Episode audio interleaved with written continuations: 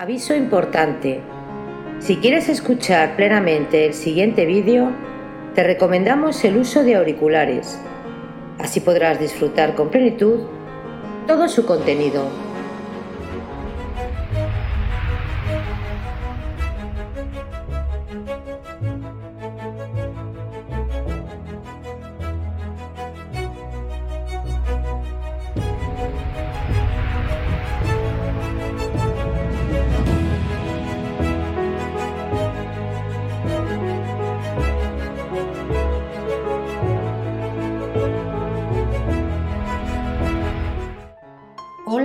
Todos de nuevo.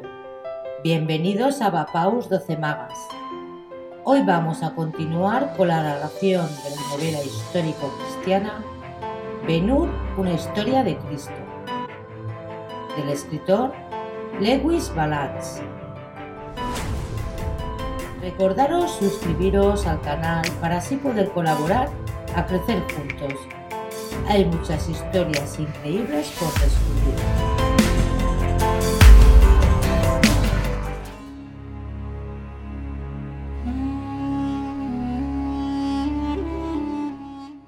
Benur por Lewis Balance Libro 1 Capítulo 4 Discurso del hindú Amor El egipcio y el hindú se miraron. El primero hizo un ademán, el segundo se inclinó y comenzó. Nuestro hermano ha hablado bien. Ojalá mis palabras sean tan sabias. Se detuvo, reflexionó un momento y luego prosiguió. Podéis conocerme, hermanos, por el nombre de Melchor. Os hablo en un idioma que si no es el más antiguo del mundo, fue al menos el primero reducido a letras. Me refiero al sánscrito de la India. Por mi nacimiento soy hindú. Mis antepasados fueron los primeros en caminar por los campos del conocimiento, los primeros en clasificarlo, los primeros en embellecerlo. Suceda lo que suceda de ahora en adelante, las cuatro Vedas vivirán porque ellos son las fuentes primeras de la religión y de la inteligencia provechosa. De ellos se derivan los Upavedas, entregados por el Brahma, los cuales tratan de medicina, ballestería, arquitectura, música y las 64 artes mecánicas, los Ved Angas revelados por los santos inspirados y dedicados a la astronomía, la gramática, la prosodía, la pronunciación, los embrujos y sortilegios, ritos religiosos y ceremonias. Los Up-Angas, escritos por el sabio Vyasa, dedicados a la cosmogonía, tecnología y geografía. De ellos forman parte también el Ramayana y el Mahabharata, destinados a la perpetuación de nuestros dioses y semidioses, al igual o oh hermano que los grandes sastras o libros de las ordenanzas sagradas. Para mí son ahora cosa muerta, sin embargo, a través de las edades servirán para dar testimonio del genio en ciernes de mi raza. Eran promesa de un rápido perfeccionamiento. Preguntáis por qué las promesas fallaron. Ay. Esos mismos libros cerraron todas las puertas del progreso Bajo el pretexto de cuidar de la criatura, sus autores impusieron el principio de que un hombre no debe dedicarse a los descubrimientos ni a la invención, pues el cielo ha procurado ya todo lo necesario. Cuando este mandato se convirtió en una ley sagrada, la lámpara del genio hindú se hundió en lo más profundo de un pozo, donde desde entonces ha iluminado muros estrechos y aguas amargas. Estas alusiones, hermanos, no nacen del orgullo, como comprenderéis cuando os diga que los astras hablan de un dios supremo llamado Brahma y además que los Puranas o poemas sagrados de los Up-Angas nos hablan de la virtud de las buenas obras y del alma.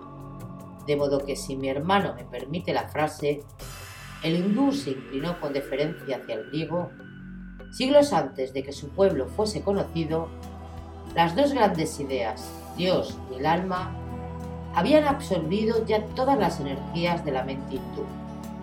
Ampliando mi explicación, permitid que os diga que los libros citados presentan a Brahma como una triada, Brahma, Vishnu y Shiva. De entre los tres, se dice que Brahma ha sido el autor de nuestra raza, la cual en el curso de la creación se dividió en cuatro castas. Primero pobló los mundos abajo y los cielos arriba. Después hizo la tierra para los espíritus terrenos. Luego sacó de su boca la casta de los brahmanes, las más próximas a él en semejanza, la más alta y la más noble. Los únicos que enseñan los Vedas, los cuales fluyeron en sus labios completos, perfectos, conteniendo todos los conocimientos útiles. Luego hizo brotar de sus brazos los astrilla o guerreros.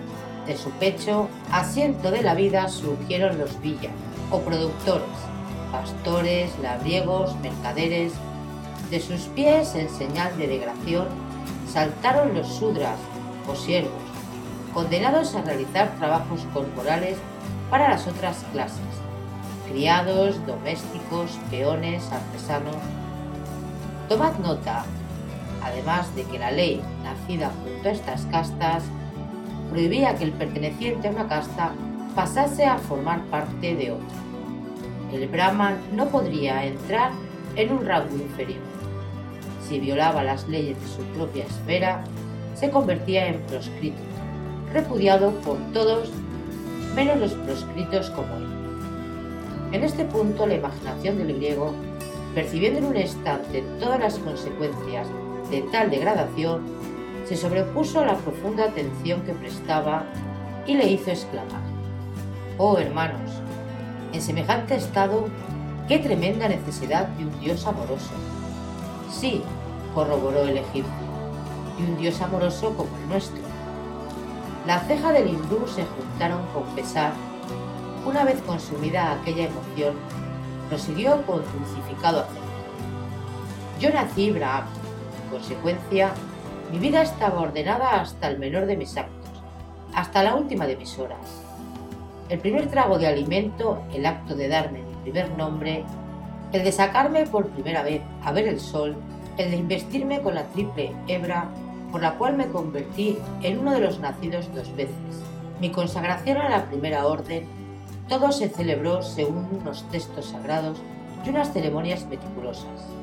Yo no podía andar, comer, beber o dormir sin correr el peligro de violar una ley. Y el castigo, oh hermano, el castigo lo recibiría mi alma. Según el grado de las omisiones, mi alma iría a uno de los diversos cielos, de los cuales en el Indra es el más bajo y el del Brahma es el más alto, o sería degradada convirtiéndose en vida de un gusano, un insecto, un pez o un bruto. La recompensa por observar perfectamente todas las normas sería la beatitud o absorción en el ser del Brahma, que más que una verdadera existencia es un reposo absoluto. El hindú se concedió un momento para pensar. Luego siguió diciendo, la parte de la vida de un brahman, llamada orden primera, es la dedicada al estudio cuando estuve preparado para entrar en la segunda orden, es decir, cuando estuve en disposición de casarme y tener un hogar, lo puse todo en tela de juicio, incluso a Abraham. Me volví hereje. Desde las profundidades del pozo había descubierto arriba una luz y anhelaba subir para ver sobre qué derramaba su claridad. Al fin, después de unos cuantos años de tarea, ay de mí, llegué al día perfecto y contemplé el principio de la vida, el elemento fundamental de la religión, el eslabón entre el alma y Dios, el amor. La arrugada faz del santo varón se enterneció visiblemente sus manos, se estrecharon una a la otra con fuerza. Se hizo un silencio durante el que los demás le estuvieron mirando, el griego a través de las lágrimas. Al final prosiguió. El amor halla su felicidad en la acción. La prueba del amor la da lo que uno esté dispuesto a hacer por otros. Bran había llenado el mundo con demasiadas miserias. Los sudras me daban lástima.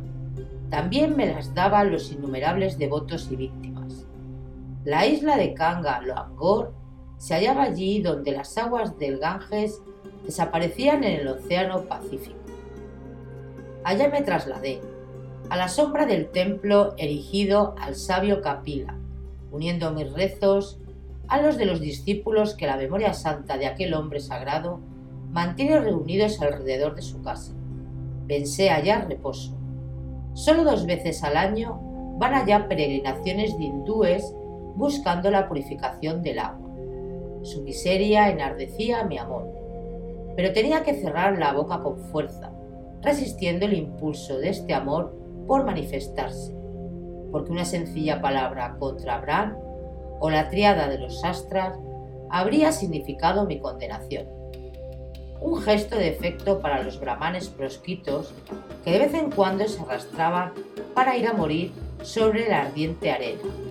Una bendición recitada, el acto de darle un vaso de agua. Me habría convertido en uno de ellos, arrebatándome a mi familia, mi país, mis privilegios, mi casa.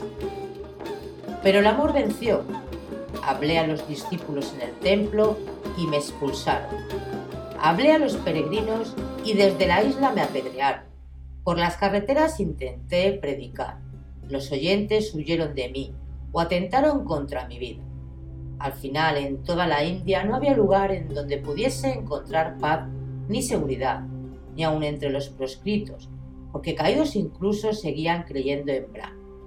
En tal extensa situación, busqué una soledad en la que esconderme de todos, menos de Dios. Recorrí el Ganges hasta sus fuentes, arriba, en las entrañas del Himalaya. Cuando entré por el paso de Urwaf, donde el río de inmaculada pureza salta hacia el curso que le espera por las tierras bajas y fangosas, Rogué por mi raza y me consideré separado de ella para siempre.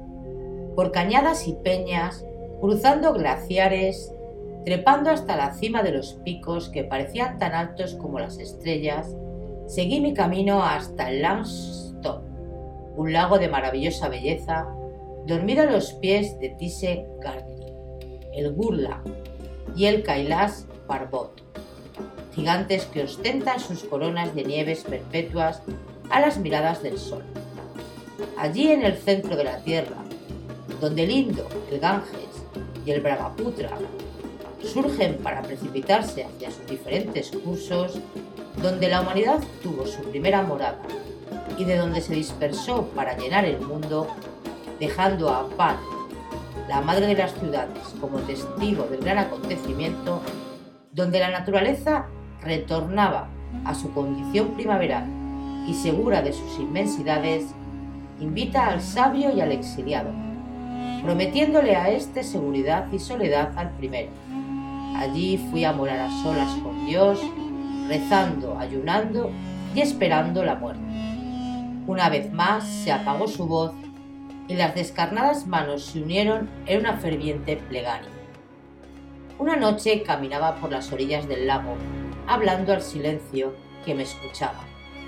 ¿Cuándo vendrá Dios a reclamar lo que le pertenece? ¿Acaso no habrá redención? De súbito empezó a formarse una luz trémula en el agua.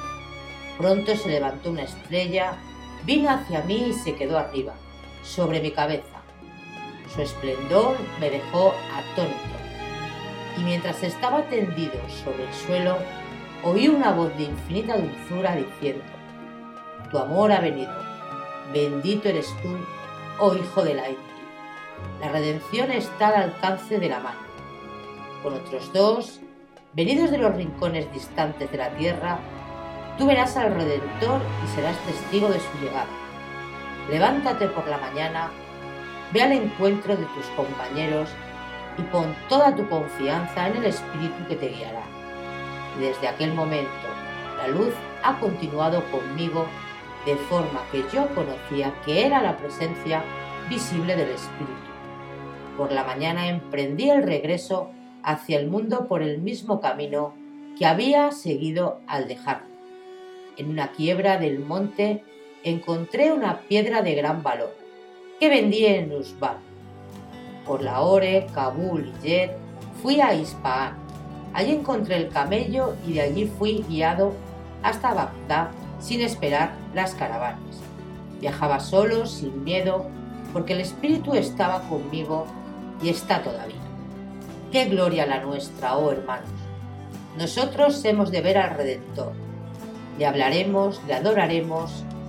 He terminado. Fin del capítulo cuarto, libro primero de Benito.